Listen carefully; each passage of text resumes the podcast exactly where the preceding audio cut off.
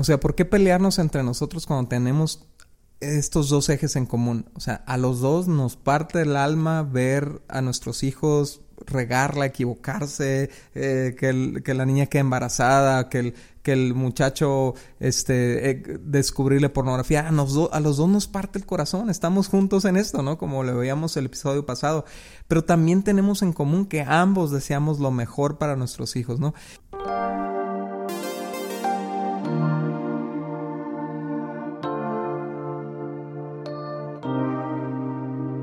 Hola amigos, ¿cómo están? Somos Dani y Cintia Osuna y estamos grabando el episodio número 3 de la temporada 4, ¿verdad Cintia? Sí, estamos muy, muy contentos. Eh, sabemos que esta temporada es hablar de puras cosas difíciles y, y pues it is what it is, Dani. O sea, necesitamos hablar de los problemas porque son una de las causas Ah, de mucha división en el matrimonio. Y obviamente los primeros dos temas nos quisimos enfocar en lo, en lo general, cómo vivimos los problemas como matrimonio, cuál es nuestro enfoque, eh, y hablamos de que todas las cosas nuevas, los cambios van a traer problemas y circunstancias difíciles.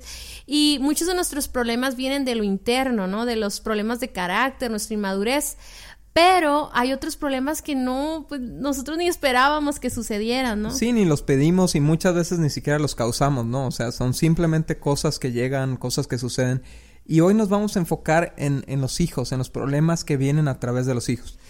Sí, yo les sugiero que si no escucharon los dos episodios anteriores, vayan y los escuchen. Siempre les decimos lo mismo, pero es, es que necesitas escuchar ese tema de estamos juntos en esto, ¿no? Y, y, no queremos redundar tanto en cada episodio, por lo cual nos gustaría mucho que escucharas esos primeros podcasts.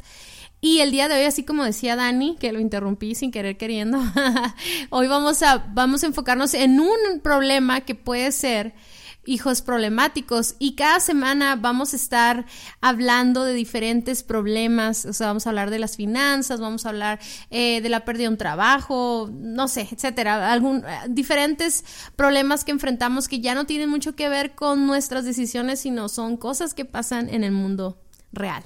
Así es. Y la, Cintia, yo creo que de hecho probablemente esa fue la razón por la que empezamos a trabajar con matrimonios, ¿no? Por, por matrimonios que venían con sus hijos problemáticos, nosotros siendo líderes de jóvenes. Y pues muchas parejas que venían y decían, arréglame a mi hijo, ¿no? Y, y, lo interesante es que muchas veces el problema estaba, sí estaba en alguno de los papás, ¿no? El problema con el hijo. Pero sobre todo lo que veíamos, Cintia, cuando nos tocaba dar estas consejerías, eran papás divididos por el tema del hijo, ¿no? Inclusive, o sea, papás que ya estaban separados y, y cada quien quería criar a su hijo de una manera y bueno, eso traía conflictos, ¿no? Pero como este podcast está dirigido a esposos, tiene que ver con cómo, cómo los problemas que nuestros hijos traen a la casa o producen en nuestra familia, cómo nos unen o nos separan, ¿no? Sí, y mira, vamos a, vamos a platicar un poquito acerca de esa expectativa que tenemos como pareja, ¿no? O sea, yo creo que ahorita tengo muchos amigos que están embarazados, ¿no? Y, y, ves toda la emoción y la planeación y el y preparar el nido y, la, y el baby shower y todo el rollo de eso, ¿no? Y uno cuando está embarazado de tus hijos esperas lo mejor de lo mejor. O sea, esperas que va a estar bonito para empezar, y, y que se va a portar súper bien, que no se va a levantar en la madrugada mil veces y cosas así, ¿no? Entonces, obviamente, cuando, cuando empiezan las complicaciones, Dani, ¿no? Y, y, y, y puede ser que, que, nos tome mal parados eso como matrimonio. No sé, digo, no, no quiero como, no creo que nos vayamos a enfocar mucho en eso, pero desde el momento en que, por ejemplo, un bebé llega prematuramente. O sea, no esperabas eso. No es, a veces hay, hay tantos casos de mamás y papás que esperaban a su bebé en dos meses. O sea, todavía era muy lejana la fecha y de repente ya están en el hospital y ya están con una crisis en la de que eh, el hijo está eh, entre la vida y la muerte. O sea, y eso es algo bien difícil. Pero eso es un problema que, que no esperábamos y que puede causar división y podemos tomarlo por cada quien por su lado y, pelear y, y, vivir una crisis tan fuerte que deje como fracturado nuestro matrimonio, ¿no? Sí, y también ya avanzada la edad del niño se puede convertir en un niño ingobernable, en un niño muy problemático, rebelde. Los, dos años, Dani. Los terribles dos. todas estas etapas, ¿no? Y, y, aunque en episodios posteriores vamos a hablar, por ejemplo, qué pasa si tienes un niño con condiciones especiales, ¿no? A lo mejor tiene autismo, Asperger o una enfermedad o algo así vamos a hablar de, de, esto, de cómo, cómo unirnos como matrimonio para enfrentar esta situación. Pero hablemos ahora de, de hijos problemas, o sea, el hijo que voluntariamente está trayendo problemas a la casa, ¿no? A lo mejor tiene que ver con un hijo que está consumiendo drogas, o tiene que ver con un hijo eh, respondón, rebelde, o una hija que eh, anda a escondidas con los novios. Que se escapó y no, no llegó a dormir, ¿no? Ajá, o, o hijos irrespetuosos, ofensivos, etcétera, etcétera, ¿no? Entonces, Ah, cuando un matrimonio no está funcionando en unidad, Cintia, es bien frecuente escuchar a los papás eh, echándole la bolita el uno al otro, ¿no? Como es tu hijo, ¿no? Haz algo con tu hija. Y ya cuando lo dices de esa manera, ya queda bien clara, eh, eh, ya queda bien claro el problema realmente de, de, de, tu postura en tu matrimonio, ¿no? Si hay, si estás todo bien, es nuestro hijo o mi hijo, si está todo mal, es tu hijo, ¿no? Y eso es una, eso suena absurdo, porque si algo tenemos en común los papás, es que amamos a nuestros hijos. O sea, los dos lo amamos igual de, intensamente y siempre hay esta discusión de que si la mamá ama más a los hijos que a los que el papá, no, pero yo creo que eso es injusto, no hay no hay un medidor para poder interpretar nuestra cantidad de amor y yo creo que mm, tanto el papá como la mamá amamos a nuestros hijos y tenemos eso en común, pero a la hora de enfrentar problemas, como lo estuvimos viendo las semanas pasadas, podemos tomar posturas muy negativas y muy muy destructivas y que en vez de ayudar a reparar el problema o ayudar a tu hijo a salir adelante, eh, esta etapa de la adolescencia que es una de las que pues tenemos mucha experiencia, Dani y yo, porque nos tocó vivirlo como él dice, ¿no? Con muchos jóvenes, eh, fuimos líderes de jóvenes por 10 años y nos dimos cuenta, pues, de cómo eh, era aislarte del problema o era aventar la bolita o era ya cansado para muchos papás, o sea, muchos papás ya están eh, muy, muy frustrados por la situación y porque... lo que yo les que trataba de explicar con esto de la expectativa de nuestros hijos es de que idealizamos que nuestros hijos van a ser buenos y que nunca van a nunca van a tomar y que nunca van a tener novio escondidas y pensamos incluso los que tenemos una fe en Jesús y que hemos llevado a nuestros hijos a una iglesia, a una escuela dominical y les hemos inculcado valores y todo podemos llegar a pensar que nuestros hijos son seguidores de Jesús simplemente porque han ido a la iglesia, pues, y no es cierto, es una mentira y yo creo que es muy duro enfrentarte a la realidad espiritual de tus hijos, o sea, a esa tendencia que todos, digan conmigo, todos, todos tenemos, o sea, y, y qué difícil. Eh, por ejemplo, yo tengo dos hijas preciosas, ¿no? Y son bien lindas, son respetuosas, eh, pero qué difícil que esas personitas, ¿no? Las que has mantenido toda tu vida, les has entregado tu juventud, de repente te suelten un trancazo. O sea, suena, suena como imposible,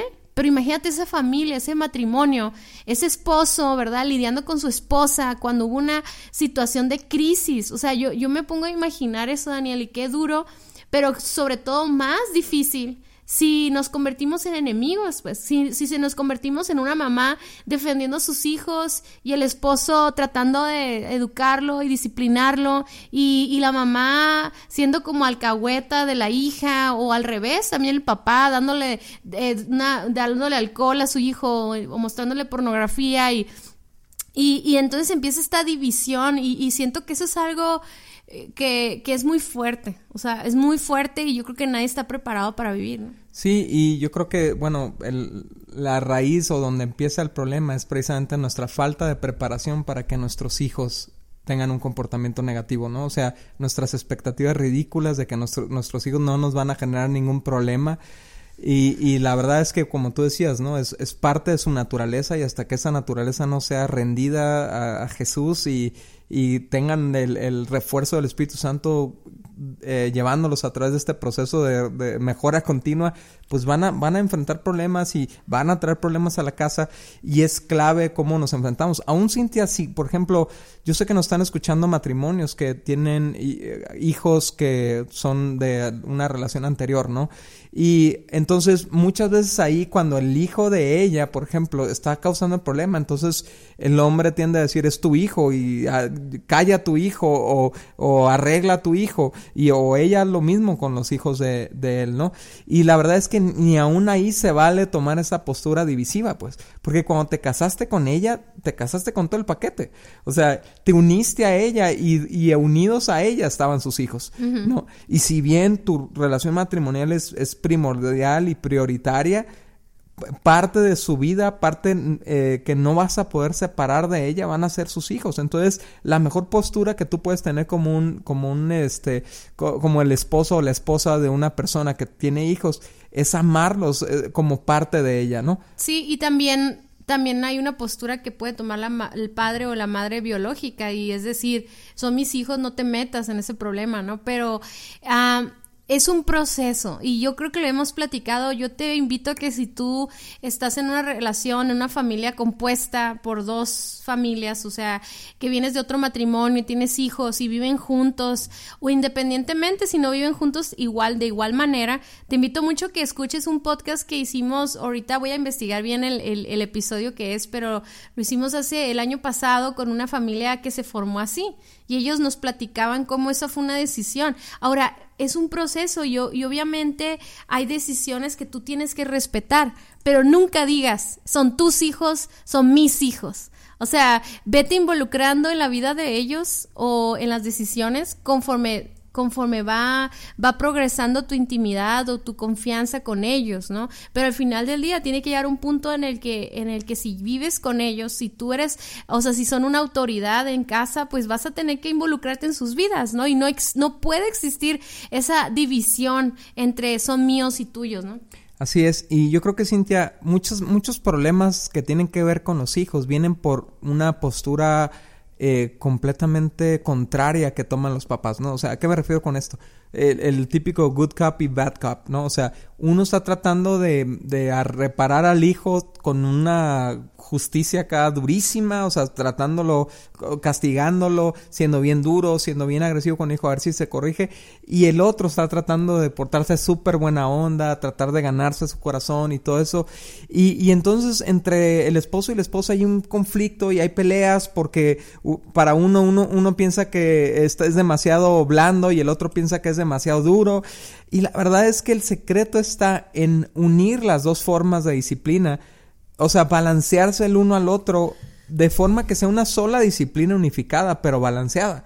Ni muy ni demasiado estricta que destruyas el corazón de tu hijo tratando de corregir el carácter, ni muy blanda que, que haga lo que se le pegue la gana, ¿no? Sí, y cuando estás viviendo con hijos problemáticos que van a necesitar y, y, por amor van a necesitar más disciplina, más límites, eh, más comunicación, pasar más tiempo. O sea, es algo que tenemos que compartir. O sea, por ejemplo, eh, me refiero a compartir de que ese esfuerzo extra o sea, de, no es nomás una situación de, ah, llevo a mi hijo al fútbol y luego quién lo va a llevar y, y hay que comprar esto o el otro y hay que trabajar para pagar la colegiatura. Eso es lo normal. Eso es lo que todos los días los matrimonios tenemos que estar planeando y todo. Pero de igual manera, si, si mi hijo, por ejemplo, está consumiendo marihuana, ¿no? Y hay que pasar tiempo con él, hay que darle actividades, hay que llevarlo a lo mejor a una terapia todo lo que conlleve esa, esa disciplina, esos límites, esa atención a este hijo con una situación difícil,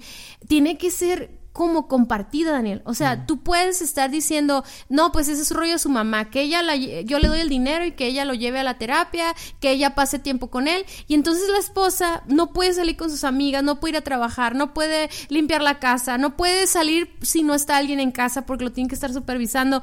Y se vuelve algo muy pesado porque solamente lo está viviendo uno de los dos. Entonces yo creo que así como nos pusimos de acuerdo cómo íbamos a disciplinar a nuestros hijos para que ellos puedan ver una unidad, puedan ver un, solo frente un, y, tenemos que crear esta, es, toda esta dinámica, toda esta organización con un objetivo en la mente. O sea, al final del día, todos los papás no saben, o sea, todos los papás nos vamos a enfrentar a cosas nuevas con nuestros hijos.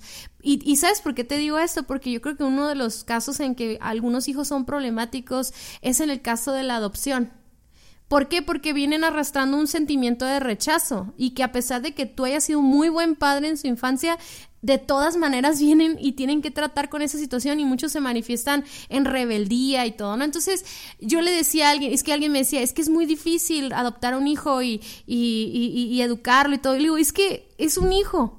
Y, y, cualquier hijo, no importa de dónde sea su origen, si es biológico o, es de tu corazón adoptándolo, de igual manera te vas a enfrentar a cosas nuevas y vas a tener que planificar con un, con un objetivo en la mente. Y yo creo que muchos papás tienen, el objetivo es quedar bien, el objetivo es que sea su hijo de dieces y que salga en el cuadro de honor, ¿no? Pero ¿qué, qué pasa cuando tu hijo no le va bien, o sea, no la arma para nada en matemáticas. Y cada bimestre te hablan porque reprobó, o sea, ¿Cómo? Entonces el objetivo se empieza a convertir no en el hecho de que tu hijo se convierta en un ciudadano responsable, un hijo de Dios, eh, íntegro, con buenos valores. No, tu objetivo es que, que qué vergüenza que vean a tu hijo reprobando, ¿no? Entonces yo siento que muchas veces por eso la incongruencia entre nuestra disciplina, porque no tenemos, para empezar, no tenemos un mismo objetivo, ¿no? Sí, y yo creo que hay dos ejes centrales para, que nos pueden unir para, para disciplinar a nuestros hijos, ¿no? Y es que ambos queremos lo mejor para ellos.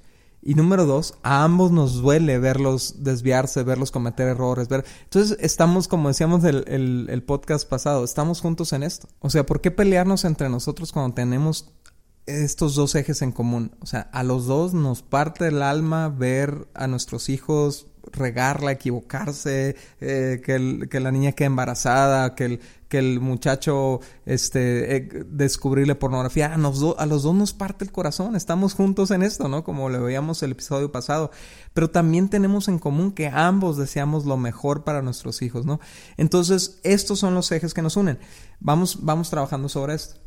Y, pero, pero eso, eso es algo que yo te quería preguntar, Dani. O sea, sí lo queremos lo mejor para nuestros hijos, pero la pregunta que nos debemos de hacer es como qué es lo mejor para nuestros hijos. Y obviamente a nosotros les recomendamos que busques a Dios, o sea, que en sus principios y en la voluntad de Dios puedas encontrar qué es lo mejor para tu hijo, porque muchas veces, el, sobre todo yo creo la mamá, ¿no? Somos un poquito más, eh, como más mm, permisivas por tal de ver a nuestros hijos felices, ¿no? Entonces, para una mamá puede ser lo mejor es que mi hijo no sufra, que mi hijo no le no, no sufra consecuencias, que mi hijo eh, no llore, que mi hijo no no se quede sin domingo y que mi hijo tenga novia, ¿no? O mi hija, que se sienta bien. Pero y pero ese no es lo mejor, ¿no? O sea, ¿cuántas veces hay mamás o papás que evitan que sus hijos vivan las consecuencias de sus errores?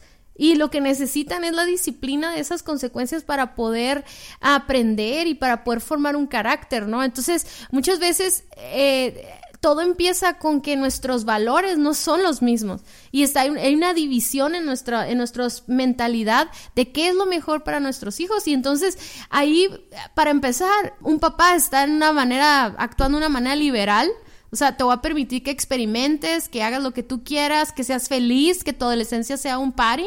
Pero a lo mejor el otro está desde una perspectiva de, de no vas a salir, no te voy a dejar vivir, no voy a dejar que, que cometa los mismos errores que yo y, y, y se vuelve súper estricto y controlador y juicio y siempre está recordando los errores y todo. Entonces, no es ninguna de las dos. O sea, el centro es, es, es una perspectiva de gracia y misericordia y de propósito, ¿no? De entender cuál es el propósito de tu hijo, o de tu hija y que ah, con los ojos puestos en la meta podamos juntos, juntos, juntos, eh, planear una estrategia, planear una dirección para poder disciplinar a nuestros hijos, enseñarles con el ejemplo, pero también a ayudarles, ¿no? Darles disciplinas, enseñarles. ¿Y quién más de eso sabe que tú, mi amor? Tienes que hablar de eso porque tú eres el autor de Indispensable.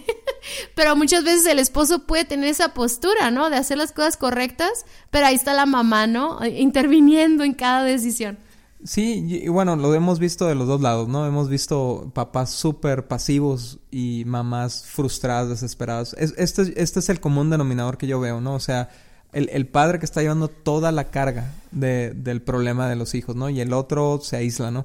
Para ser honesto, Cintia, el, el, un problema que tenemos los hombres es que a los hombres nos gusta ganar, eh, nos gusta... Eh, y entonces un hijo que está generando problemas para nosotros es como una derrota. Eh, entonces, ¿qué hacemos con las derrotas? Pues nos alejamos de, aquello de lo que nos sentimos derrotados, dejamos de participar, dejamos de avanzar. Oye, Dani, aquí tengo unas preguntas, a ver qué, qué podemos sacar como consejos prácticos para parejas que están pasando en este momento. Al, tres situaciones, sabemos que no podemos hablar de todas las situaciones problemáticas de los adolescentes, pero vamos hablando de las más típicas que están pasando por, eh, pues, el, en, en, en tanto por la, la, cuarentena, pero también por la etapa de vida que están eh, experimentando, ¿no? Entonces, por ejemplo, ¿qué haces cuando encuentras eh, marihuana en el cuarto de tu hijo? Sí, o sea, en general creo que es súper importante para los papás medir la reacción cuando eres decepcionado por, por algo que, que, hizo tu hijo, ¿no? O sea, tu cara, la cara que va a ver tu hijo, tu hija en, en el momento de tu reacción va a ser determinante en la en la confianza que tenga tu hijo o tu hija para ser restaurado por ti. O sea, para, para, recibir tu ayuda, para ser restaurado, ¿no? Entonces, lo, lo primero que, que, que, tenemos que hacer es controlar nuestra respuesta, ¿no? Y, y, evitar las respuestas explosivas, las respuestas agresivas, las respuestas violentas. Es bien importante que cuando vemos un, detectamos un problema como ese, como el de la, de la marihuana, eh, entendamos que lo que necesitamos tratar es el problema del carácter no tanto el problema de la marihuana, sino el del carácter, o sea, ¿por qué llegó mi hijo a esta situación, no? ¿Por qué, por qué se le antojó? ¿Qué, ¿Qué área de su ser se siente vacía, se siente sola? Entonces, esos son los tipos de, el tipo de conversaciones que deben de seguir a continuación. O sea, eh, claro que es, es, eh, es importante como marcar los límites, hijo, en esta casa no puedes traer esta basura. O sea, claro que es importante, pero más allá de eso es me preocupa por qué llegaste a esto. Y quiero entenderte, a ver, quiero escucharte. En vez de ponerle una arrastrada a tu hijo y todo, y que no resuelva nada, no corrige nada. Y, pero, ¿qué pasa? Eh, o sea, ¿qué límites? Yo, yo lo tú lo dijiste ahorita, ¿no? Pero yo le decía a una pareja, a una familia, yo le decía, es que tu hijo tiene que entender que no es nada más él. O sea, esos límites se están poniendo en toda, en todos los miembros de la casa, ¿no? Y más cuando hay hermanos menores que pueden por ejemplo, es el mismo caso de la pornografía, es el mismo caso de, de invitar al novio a quedarse a dormir por ejemplo, ¿no? Entonces, de repente que descubres que tu hija está teniendo relaciones sexuales, ¿cuál es la postura de un matrimonio hacia eso? O sea, ¿cómo, cómo vas a aceptarlo? O sea, pero vas a tener una conversación, a mí se hace muy buen consejo el nuestra reacción, ¿no? Pero es siempre encontrar la raíz del problema, por qué se dieron, por qué se empezó a juntar con esos amigos, ¿no? Exacto, eh, o sea, es el tema del carácter, pues irnos al problema de carácter que necesita ser tratado, pero no vamos a poder llegar al corazón de nuestros hijos a tratar ese problema de carácter si lo primero que hacemos es, es atacar su identidad. Eres un maldito marihuano, yo no quiero marihuanos en mi casa, o decirle descubriste que tu hija está teniendo relaciones y entonces llamarle prostituta, llamarle cosas ofensivas. O sea, ya te descalificaste a ti mismo para ayudarle realmente a salir de eso, pues. Porque tú ya la calificaste, tú ya, la, ya le destruiste la identidad. Eh, y, y, lo primero que yo creo que tenemos que hacer, o sea, al, al tratar de tratar el carácter de nuestros hijos, es regresarlos a su verdadera identidad. ¿Sí me explico? Entonces, por ejemplo, eh, si es un hijo de Dios, pues claro que regresarlos a esa identidad de hijos de Dios, ¿no? Y, cualquier hijo de Dios mete la pata y hace algo fuera de su identidad. Pero aún si no es hijo de Dios, regresarlo a la identidad familiar. ¿Sabes qué? Los Osuna no hacemos esto. Los Osuna somos respetuosos, los Osuna no, no, no nos entorpecemos nuestra mente con, con sustancias tóxicas, o sea, regresarlo a quién es Él es, importante, ¿no? Y obviamente es una oportunidad ese quebrantamiento que puede venir a continuación y debemos de llevarlos a ese quebrantamiento, pues que lo lleve a un arrepentimiento y un encuentro con Dios sería lo ideal. Sí, debemos, debemos aprovechar cada momento. Yo les recomiendo mucho un libro que, que habla de cómo llevar a nuestros hijos a Cristo y es increíble porque cuando tú les enseñas a los hijos no agradarte a ti, sino aprender a agradar a Dios, ¿no? Y bueno, aquí les van unos consejos prácticos. Eh, lo que podemos hacer para regresar a la unidad es orar por nuestros hijos necesitamos orar juntos. O sea, yo me he visto en circunstancias, no sé si tú te acuerdas que un día te decía, casi no, mis hijas no son problemáticas, gracias a Dios, son bien tranquilas y todo, hasta ahorita. pero yo me acuerdo que un día yo estaba viendo algo, ya ni me acuerdo qué era, pero le decía a Daniel, Dani, necesitamos orar juntos por nuestra hija.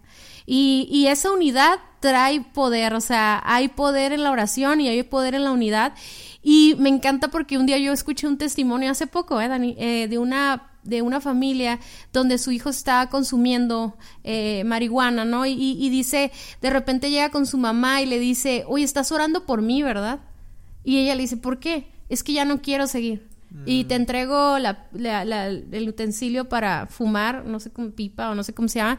Eh, te entrego esto, te entrego el otro. Y, y, pero me encantó cómo él supo que su familia estaba orando por él. ¿Por qué? Porque el anhelo, el deseo de consumir se fue y hubo un arrepentimiento en su corazón, ¿no? Y me encanta porque Jesús menciona mucho el tema este de, orar juntos, ¿no? De ponernos de acuerdo para orar en su nombre. Y hay un componente de, de, unidad y de poder cuando nos unimos a orar juntos. En vez de pelear entre nosotros, pelear juntos en contra del verdadero enemigo, que es el que quiere destruir el, alma, el alma de nuestros hijos, ¿no? Entonces, orar juntos es el número uno. Número dos es buscar consejo. Es, es el, el o sea, hay cosas que están fuera de nuestro calibre, fuera, lo creo que lo vimos en el primer episodio. Esto, no, ser orgullosos. Sí, no, ser orgulloso de decir, ¿sabes qué? Yo nunca he tenido un hijo adolescente que haya pasado por esta situación, pues voy a preguntarle a otros papás que han pasado por esto. De hecho, algo que vamos a estar haciendo en estos temas eh, que vamos a estar hablando es hablar con gente que ha pasado esto. Porque aún nosotros no hemos experimentado cosas que que estamos seguros que gente sí lo ha experimentado y no sabe cómo salir de ellas. Entonces vamos a, vamos a traer gente que ya pasó por ahí, que ya lo pudo superar, que siguieron juntos sobre todo, ¿no? que permanecieron juntos. Entonces busca ayuda. A lo mejor buscar ayuda significa buscar un buen libro que lean juntos, ¿no? Este, y número tres es establecer juntos entonces el plan de acción. O sea, juntos, juntos, juntos, orar juntos, buscar ayuda juntos, establecer el plan de acción juntos. ¿Y, tú, tú recomiendas que cuando ya se haga un plan de disciplina o una línea de límites, lo hablemos juntos con, nuestros hijos? ¿O puede haber casos en los que es mejor que uno de los padres, que a lo mejor tiene más eh, química con su hijo o más relación, pueda establecer esos límites? ¿O si es necesario hacerlo juntos? Tal vez haya un papá que esté más cercano al corazón del hijo y definitivamente ese pudiera tomar la batuta para, para aplicar un plan correctivo o lo que sea, pero definitivamente tiene que estar, tienen que estar los dos presentes. O sea, ¿por qué? Porque eso, eso le da una sensación al hijo de que no puede escaparse por ninguna parte de la nueva estructura, ¿no? O sea, si nada más es un papá el que está imponiendo, normalmente el hijo va a decir, ah, bueno, pues voy con mi mamá y ella sí me va a dejar. O voy con mi papá y él sí me va a dejar. Pero si son los dos sentados ahí y uno está sintiendo en la ah, con la cabeza mientras el otro está explicando las reglas, pues ya valiste. Es un respaldo, ¿no? Es un respaldo y es una cobertura completa a la vida del hijo que va a decir, tanto tu papá como yo o tanto tu mamá como yo eh, vamos a vamos a ponernos firmes en esta situación y te vamos a ayudar a salir de esto, ¿no? Sí, algo que es así bien importante, ya lo hemos hablado también, este episodio creo que les he estado recomendando muchos episodios anteriores para no redundar en temas, pero ya lo vimos en, en los primeros episodios de personas cuando hablábamos de los hijos y hablábamos el, el, cuidar el respeto entre nosotros, ¿no? Y amarnos nosotros y cuidarnos, porque en una situación de hijos problemáticos es muy común que se haya perdido el respeto de hablar groserías o hasta golpes con uno de los padres, ¿no? Entonces, yo creo que ahí es muy importante estarnos constantemente eh, como reforzando entre nosotros, pues, o sea... Sí, o protegiéndonos, protegiendo, ¿no? Cuidándonos Ajá, pero también reforzando, o sea, si yo estoy viendo a mi ah. esposo que le acaba de hacer pedazos mi hijo, ¿no? Con una discusión, pues yo voy a ir a orar por él, voy a hablar con él, o dices, yo estoy contigo, yo, yo te apoyo a ti, o sea, si él está en lo correcto, es como, estamos juntos en esto y vamos a orar ahorita que te sientes así, porque imagínate tener la moral hasta abajo por, por una situación con tu hija o tu hijo y de repente que tu esposa o tu esposo te, todavía te vienen a rematar, pues, ¿no? Entonces hay que mantenernos juntos y sabemos que, que hay situaciones eh, yo hace ratito le decía a mi hija, Daniel, mi hija tiene 13 años y es una, una niña muy, muy madura, podemos hablar muchos temas con ella. Yo le decía, ¿qué temporada te tocó vivir, hija? O sea, estaba viendo las redes sociales y veo tantas cosas, ¿no? O sea, tanta confusión, tanta, tantos jóvenes confundidos en su identidad sexual, Dani. O sea, y, y, como papás, o sea, ¿cómo enfrentas las mentiras que se han levantado en la mente de tu hijo y cómo podemos rechazarlos y, y, y aislarnos de ellos, ¿no? Ellos de nosotros. Y, y, cómo necesitamos estar juntos. Y, y, a mí me gustaría mucho que estén pendientes de cada semana porque todos estos temas, amigos, los vamos a platicar. O sea, qué hacer cuando un hijo eh, por ejemplo, un hijo se declara eh, homosexual. O sea, a mí me encantaría que pudiéramos platicar de esto con toda libertad y, reconociendo el diseño de Dios. Sí, así es. Entonces, bueno, la verdad es que les podemos recomendar que lean el libro indispensable. Es, es, un, es un libro que está enfocado principalmente para los hombres, pero la verdad sirve para tanto para papá como mamá. Y bueno, ahí habla mucho específicamente de cómo, cómo prevenir problemas en los hijos, pero también cómo tratar algunos problemas con los hijos, ¿no? Entonces, eh, es, una, es una buena herramienta que está ahí para ustedes. Algo que queremos decirles, amigos, es que sí hemos visto muchos, muchos casos de hijos problemáticos pero hemos visto muchas, muchos triunfos. O sea, hemos visto matrimonios superar esas etapas y, y, que ya después hemos visto hasta hijos ya grandes con hijos y todo, de que ya pasaron, ya pasaron esa etapa y siguieron juntos, matrimonios que quedaron más sólidos, quedaron más unidos y, y hemos visto la mano de Dios en sus vidas y en la vida de sus hijos. Y yo creo que nosotros como hijos de Dios, como un matrimonio que buscó la bendición de Dios, Vamos a aferrarnos a las promesas de Dios y las vamos a ver en nuestros hijos y le vamos a creer a Dios. Entonces, yo te quiero animar a que si tú has roto tu relación con tu esposo, si te has peleado, si lo has ofendido o a tu esposa, si ha habido división, si están, si están durmiendo de lado diferente de la cama mientras está pasando ese problema con tu hijo o tu hija, hoy rompan eso, Dani. O sea, rompanlo, rompan esa, esa tensión, abrácense, lloren juntos, órenle a Dios, entréguenselo a Dios. Tus hijos son, son, son amados por Dios, más que por ustedes. Así que confíen en Dios y, y trabajemos en unidad. Sí, estamos juntos en esto. Un abrazo, nos vemos pronto a todos los que nos están escuchando y a cualquier información extra que necesites, vamos a estar subiendo más información sobre esto en vivoalternativo.com ahí para que cheques nuestros blogs, cheques nuestras notas y también están los libros. Hasta la próxima amigos.